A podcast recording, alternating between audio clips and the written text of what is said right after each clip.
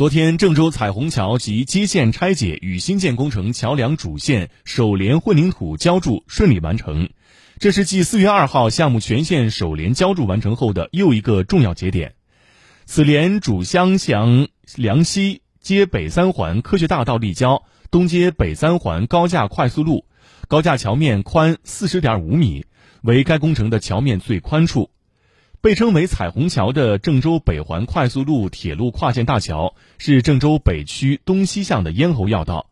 一九九四年底建成通车，由四座大的拱桥构成，机动车双向四车道。由于近年来交通压力逐年增大，通行压力较大，该桥经过多次整修，仍无法满足市民的出行需求。二零一九年，郑州城建局明确彩虹桥拆除重建。